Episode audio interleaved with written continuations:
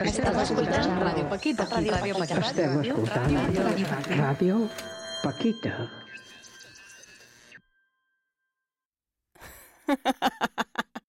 La otra orilla. Historia de mujeres, no. De resistencias, no. Historias de resistencias contadas por mujeres que desafían al mundo.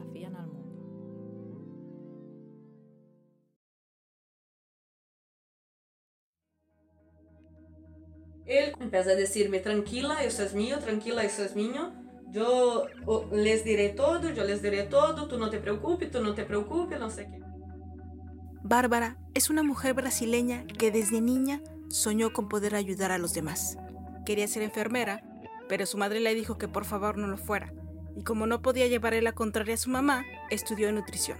Al terminar la universidad, buscó trabajo y de manera casual vio publicidad para trabajar en un crucero. Pensó que se le abriría una puerta a un mundo por descubrir. Pasó las pruebas de reclutamiento y trabajó como camarera durante seis meses en uno.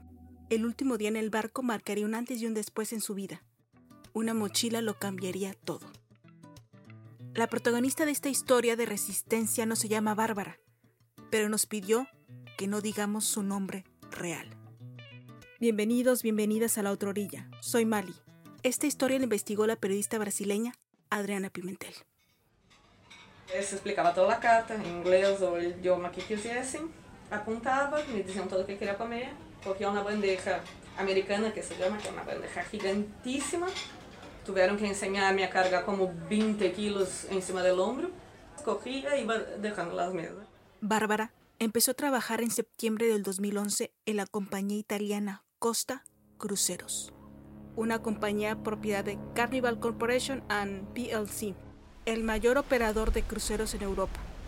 Entrar ahí no fue fácil, tuvo que estudiar mucho y pagar cursos especiales, chequeos médicos, clases de idiomas. Para ella todo ese esfuerzo valía la pena, porque ¿quién no va a querer viajar, practicar idiomas, conocer personas de diferentes partes del mundo? Y es que convivir con muchas personas era parte de su niñez. De niña, se había criado con muchas alrededor. Mis dos padres eram muito políticos, mi padre y mi madre se conocieron en reuniones del PT. Partido de los Trabajadores, el partido al que pertenece Luis Ignacio Lula da Silva, el actual presidente de Brasil.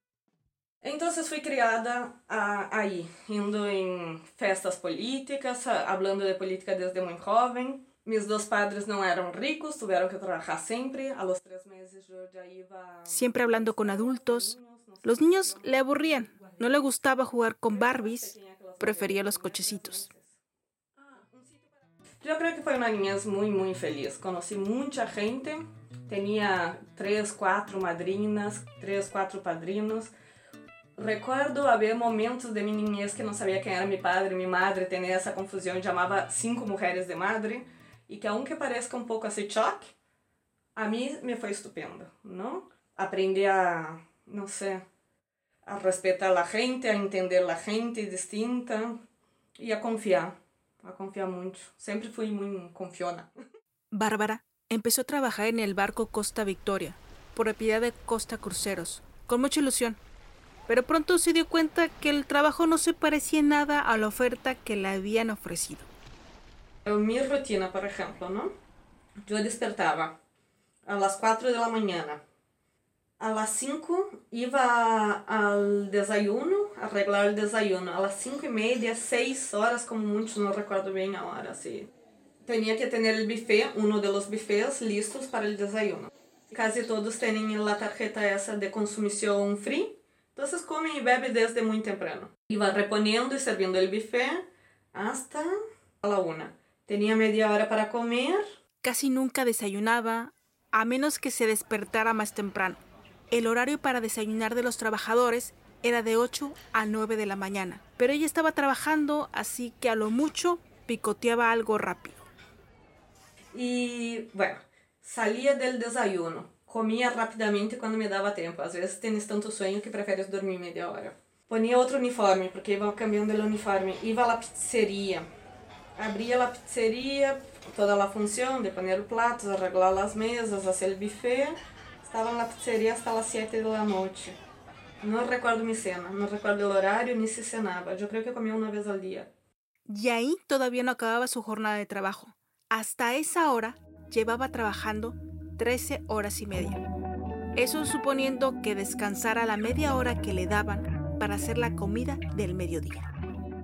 Luego, a las 7 creo que salía de la pizzería, a las 8 tenía que estar en el restaurante de lujo con otro uniforme.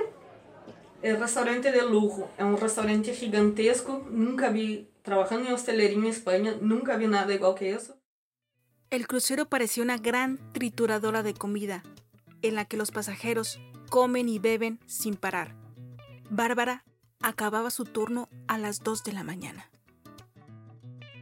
Dormía solo dos horas y de nuevo a ponerse en pie para empezar la rutina.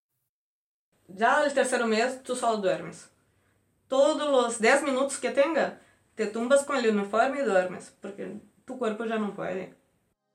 Su cuerpo estaba cansado y no estaba comiendo bien. Estando ahí, llegó a pesar 48 kilos. Para la gente que me escucha, yo peso normalmente 56 kilos. La ropa que tenía ahí nunca más volví a entrar. Todo esto lo vivía sin avisar a su familia. No los quería preocupar. Porque llamarte a tu casa y explicar eso a tu familia y que tu familia diga, estás loca, ven para casa. Cuando hablaba con ellos cada 15 días, hablaba de otras cosas, de los lugares, de los compañeros. No quería que se le notara el cansancio y que ya no había motivación por el trabajo, por conocer el mundo, ni de nada. En una investigación publicada en 2017 por la cadena de televisión Univision y la Escuela de Periodismo de la Universidad de Columbia en Estados Unidos, dio a conocer datos sobre las condiciones de trabajo en estos grandes hoteles flotantes. Por ejemplo, la mayor mano de obra proviene de países del sur global, los puestos de trabajo se reparten en función del país de origen, los empleados pueden llegar a trabajar más de 70 horas a la semana sin días de descanso ni vacaciones pagadas. Trabajando 18 horas al día, más. No tienes un día libre para ti, tienes hora suelta. Entonces todo aquel sueño que vas a conocer todos los sitios y tal, no es realidad, porque los dos primeros meses trabajas y sales y disfruta la media hora que te dan y vas aguantando. Llega el tercero o al cuarto mes, solo puedes dormir. Ya no sales de ese, de ese navío para nada. En el crucero conoció mucha gente, filipinos, mexicanos y también brasileños. A bordo conoció un chico brasileño que ya había trabajado cinco temporadas como cocinero en esa compañía. Un mes antes de terminar el contrato de Bárbara, ella y el chico se hicieron novios.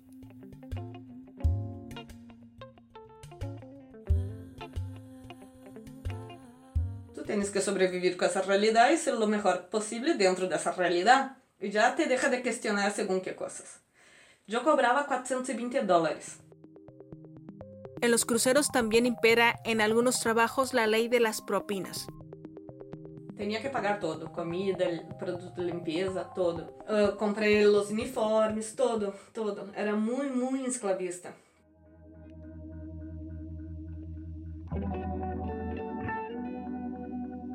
Así que al cabo de seis meses, lo que duraba el contrato, dijo no más. Ya tenía en mente dónde podía quedarse. Cuando Bárbara acabó la carrera de nutrición, quiso explorar el mundo. Estuvo dos meses de viaje por Europa, visitó 11 países y Barcelona fue una ciudad que recordaba con cariño.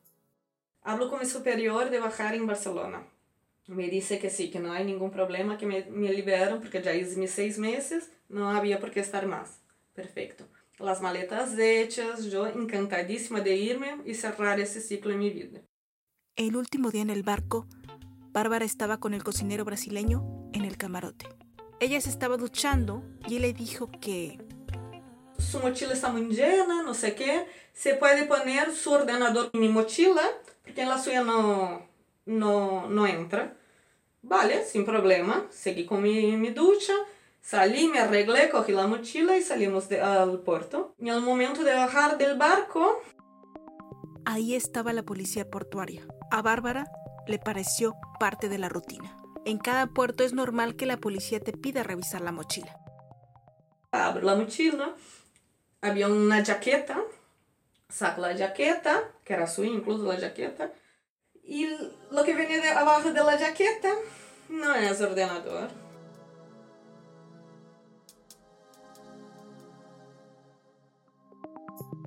Ahora una pausa y volvemos. Una altra vegada una mica més fort? No. Radio Paquita. Radio Paquita.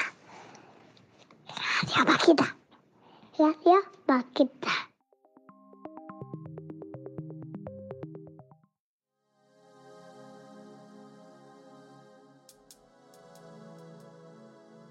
Bárbara se quedó en shock. Su mente no entendía lo que pasaba. Tardó en reaccionar. Solo escuchaba que el chico brasileño le decía a la policía que ese paquete era suyo. Después de una prueba rápida, la policía pudo corroborar lo que a simple vista parecía. São um, um ou dois quilos de cocaína empaquetado. Bárbara fue detenida el 23 de marzo del 2012 y fue llevada al centro penitenciario de mujeres Guadras. Llegó con una bolsa con algo de ropa que tenía en el barco. A él se lo llevaron a otra prisión y a partir de ahí no quiso saber nada más de él. Desde el primer momento de la prisión él dijo que eso era suyo, que eso yo no sabía, que eso había metido él, pero obvio, como cargaba ya la mochila, no avisé a mi familia porque estaba tan segura que saldría. No sé, yo pensaba que había cámaras o que él estaba diciendo la verdad, que me dejarían libre. Yo creía que en cualquier momento me llamarían por mi nombre y me dejarían irme. Su familia se enteró de que algo había pasado cuando un amigo que había trabajado con Bárbara en el crucero le habló por teléfono a su madre. Ni la compañía de cruceros ni la agencia de reclutamiento que la había contratado se comunicaron con ellos. El padre contactó al Ministerio de Relaciones Exteriores en Brasil y al Consulado brasileño en Barcelona, y fue así como se enteró de que su hija estaba encarcelada. Once días después, Bárbara habló por teléfono por primera vez con sus padres. La primera llamada que hago a mi madre, cuando escucho su voz, empiezo a llorar. Y le decía, mamá, no hice nada. Y lo más bonito que me pasó fue que mi madre me dijo, no, sé si- no necesito saber si hiciste ni si no hiciste. Necesito saber si estás bien y que estamos yendo por ti. No sé cuánto tardará, pero estamos yendo por ti. En abril del 2012, el padre de Bárbara viajó a Barcelona para verla y contratar a un abogado particular. Bárbara aún no asimilaba que estaba en la cárcel. Un mes tardó ese proceso en darme cuenta que nadie me llamaría y que yo estaba presa y que no saldría de ahí. Un mes fue lo que tardó en abrir esa bolsa con la que llegó a la cárcel.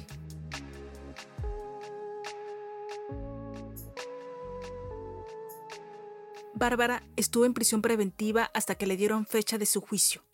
Durante ese tiempo, Bárbara era visitada por un abogado y por una mujer, amiga en común de una amiga de su madre, que le ofreció su casa en caso de que le concedieran la libertad provisional. Bárbara sentía que tenía que hacer algo. No podía estar solo esperando. Yo que tenía una formación, tenía algunas calidades que faltaban a la gente de ahí, pues de siempre fui auxiliar. Era auxiliar en dibujo, era auxiliar de los tutores. A cada 100 chicas presas hay un tutor. Un tutor que te coordina y te ayuda las actividades que harás en tu día a día, las cosas, o hablar con una familia. Bueno, tú estás completamente presa sin poder hablar con el mundo exterior de una forma, no sé, las llamadas con tu familia. Su padre desde Brasil se movilizaba con las autoridades brasileñas para dar más visibilidad al caso. En junio del 2013, la familia de Bárbara lo dio a conocer de manera pública a través de las redes sociales. Pedían su liberación, pedían justicia. Mientras, Bárbara se refugiaba en los libros. Yo creo que leía a media de cuatro libros por semana. Mi primer trabajo fue de auxiliar de la biblioteca porque era la persona que más leía.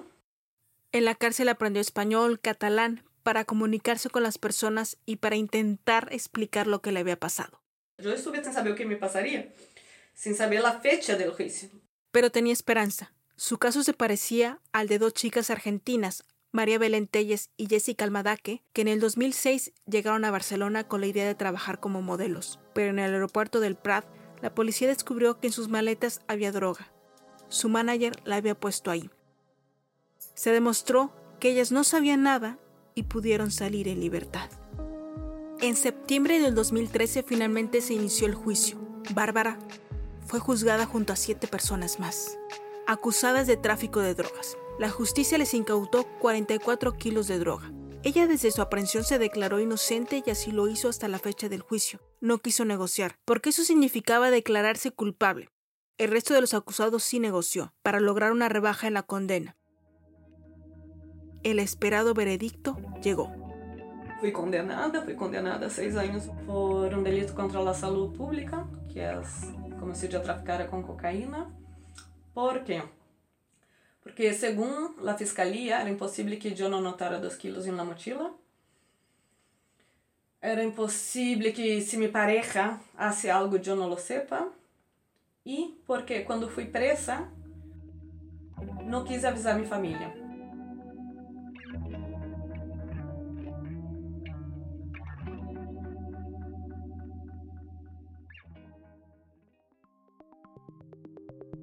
Cuando pensamos en narcotráfico, pensamos en los grandes capos, Pablo Escobar, el Chapo Guzmán, pero hay un eslabón más expuesto y vulnerable de la cadena de tráfico de drogas, que son casi siempre los que agarra la policía, los que pagan con la cárcel, son las mulas. Es el nombre que se le da en México a las personas que trasladan pequeñas cantidades de droga. Eso era el hombre que puso la cocaína en la mochila de Bárbara. Y aunque él y yo explicásemos todo lo que pasó, todo el rato, todos esos años, él dijo lo que hizo, nunca se me creyó. Bárbara tiene doble nacionalidad, la brasileña y la italiana. Por lo tanto, no la podían expulsar de España. Si hubiera tenido solo la nacionalidad brasileña, hubiera sido expulsada a la mitad de la condena y no podría volver a Europa por un periodo de tiempo. Ya que tenía una sentencia, entonces el procedimiento era llevarla a otra cárcel. Su estancia en Guadras era para que se acostumbrara a la vida en prisión, una especie de adaptación. Bárbara llevaba en la cárcel de Guadras desde marzo del 2012. Y ahora le tocaba esperar su traslado. Bárbara estuvo tres años en Guadras. Su padre intentó por todos los medios que la trasladaran a Brasil, pero fue una odisea, no hubo forma. Ella intentó mantenerse ocupada en la cárcel. Aprendió peluquería, trabajó en algunas labores administrativas, organizando y repartiendo material de limpieza. Después, como sabían de su formación como nutrióloga, porque su padre se lo hizo saber al personal de la cárcel, diseñaba el menú de las tres comidas de las reclusas, se puso a estudiar un posgrado online de nutrición comunitaria que pagaba su padre. La cocina fue un gran aliado durante ese tiempo. Esas ganas por hacer se lo debe en parte a su madre. Mi madre es una persona muy, muy abierta, la persona más libre que conozco. Y me crió así, una mujer libre, capaz. También experimentó con el arte. Pintaba retratos en acuarela. Era una forma de regresar a lo que le hubiera gustado estudiar. Antes de decidirse por nutrición, también había pensado en bellas artes, pero la idea se desvaneció cuando pensó que no le saldrían las cuentas para llegar a fin de mes. Estando en la cárcel incluso ganó concursos de pintura, expuso sus cuadros en una galería de arte del centro de Barcelona. Sus pinturas eran retratos de mujeres tristes. Sus obras estaban fuera, libres, pero ella no.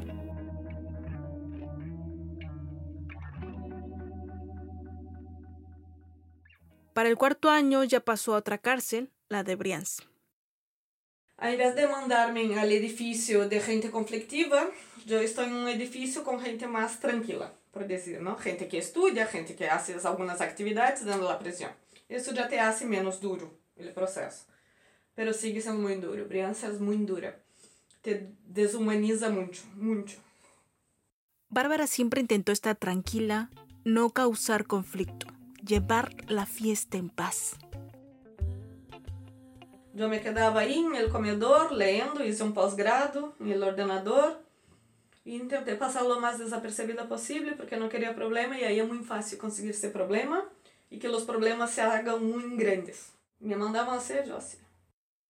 También estaba la relación con las otras mujeres. Se alguém me insultava, me quedava callada.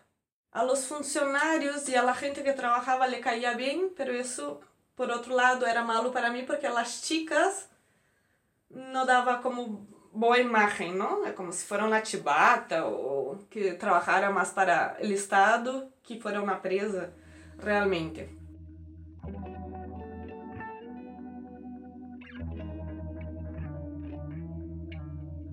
Bárbara siempre defendió su inocencia, incluso sabiendo que si se declaraba culpable podría ayudarla a tener una sentencia menor. Pero cuando el sistema no te cree, ¿qué haces? A mim me complicou muito que eu nunca assumi minha culpabilidade. O sistema penitenciário espanhol está hecho para que tu assuma a partir de que tu dijiste que roubaste, eu como psicólogo, ou como tutora, ou como assistente social, poder trabalhar contigo para que tu não vuelva a roubar. Pero mientras tu não assumes que roubou, toda essa gente não pode trabalhar contigo. Então, o sistema penitenciário espanhol está pensado para que tu admita tu culpa, para que puedas empezar a trabalhar para não volver a delinquir. Como eu nunca assumi minha culpa, os plazos a mim se me hicieron mais largos, a mim se me castigou mais, como a qualquer um que dijo, eu estou presa pero não hice, não hice, não hice. Se te complica muito a vida dizer que não. Porque, segundo o sistema, tu não estás não estás sendo sincero, não estás admitindo, por lo tanto, podes volver a delinquir. Durante todo ese tiempo, el padre de Bárbara se movilizó no solo para hablar de su hija, también para hablar de las condiciones en las que viven los trabajadores dentro de los cruceros. Por ejemplo, en el 2014, la policía brasileña rescató a 11 trabajadores brasileños del crucero italiano MSC Cruceros. Según las autoridades, trabajaban en condiciones similares a la esclavitud. Eran forzados a trabajar hasta 16 horas diarias.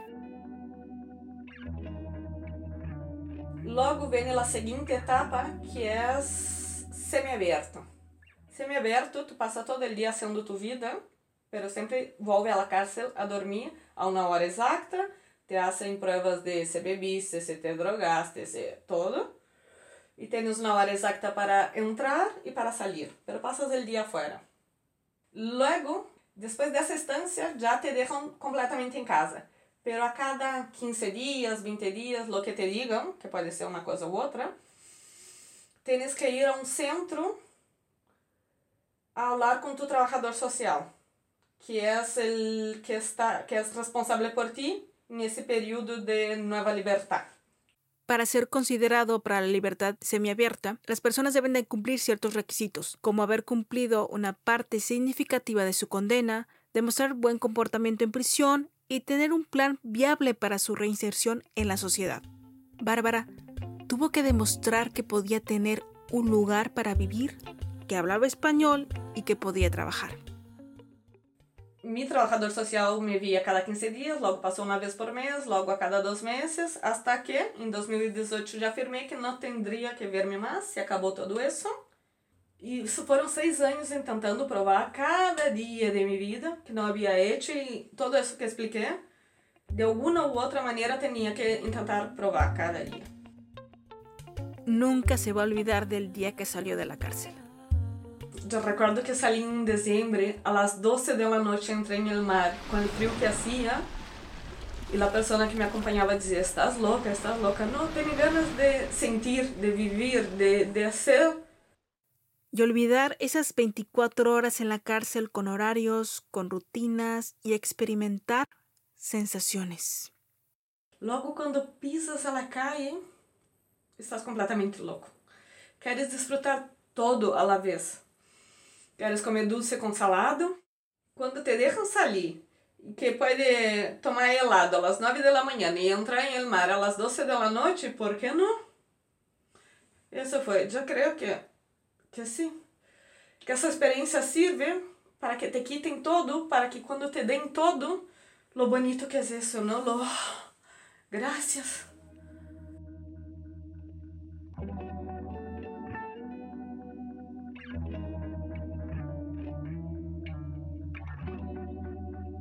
Pero aún, Bárbara no es libre. Desde el 2018 hasta el 2023 han pasado cinco años, tiempo en el que tiene que demostrar que no ha cometido ningún delito y tener el derecho a pedir que se le borre el historial, los antecedentes penales. Entonces 2023 para mí, de verdad, es mi, mi libertad. El estar en la cárcel la marcó en muchos aspectos y le dejó secuelas en sus manos. Cuando yo salí de Brians, yo siempre hablaba así. Bárbara, enseña las manos. Siempre dejaba que tú mirases mis manos para saber que yo no estoy haciendo nada, no estoy escondiendo nada, que no quiero problema ninguno. Pienso cómo se aguanta, cómo se despierta uno cada día pensando que estás de nuevo en ese lugar. En algún momento se encuentra la paz. E por muito feio, muito triste que, que pareça, eu realmente tive paz. Quando eu descobri como poderia suicidar-me aí dentro, foi quando tive paz. Era como um pensamento de quando não aguente mais, eu sei o que fazer.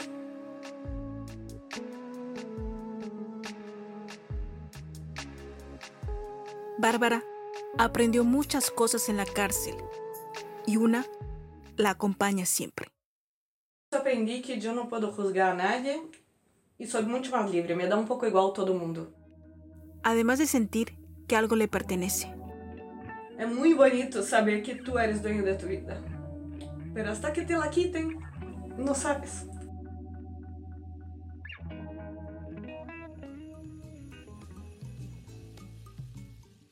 Bárbara se quedó en España y la comida de nuevo se convirtió en su refugio. Actualmente trabaja como cocinera en un restaurante.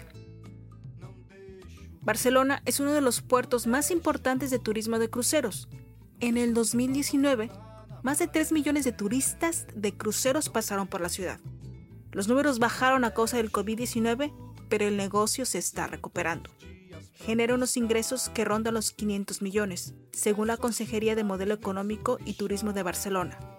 Por otro lado, a nivel mundial, siguen apareciendo casos de vulneración de derechos laborales dentro de estas grandes embarcaciones. En 2022, la Oficina de las Naciones Unidas contra la Droga y el Delito publicó un informe en el que estima que en el 2020 se produjeron 1.982.000 kilogramos de cocaína pura. Estados Unidos y España encabezan la lista de los mayores consumidores de esta droga. En la primera década de este milenio se cree que el narcotráfico tuvo unas ganancias de 650 mil millones de dólares anuales, un negocio que no se detiene nunca y que cada año se lleva la vida de miles de personas y encarcela a otros, engañados, usados como mulas, porque los traficantes de alto nivel no suelen comparecer ante la justicia, en parte por la corrupción sistémica entre policías y funcionarios. El reportaje de Univision que se hace mención en el episodio se titula Vacaciones en aguas de nadie y se puede consultar online. Un agradecimiento a Bárbara por contar su historia y a la periodista y fotógrafa Adriana Pimentel. Pueden seguir su trabajo en Instagram. Búsquela como fotógrafa-adriana Pimentel.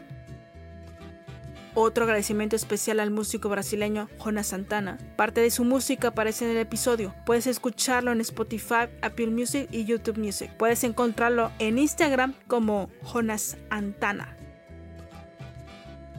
La imagen que aparece en el episodio fue obra del dibujante de historietas e ilustrador Conejo Muerto.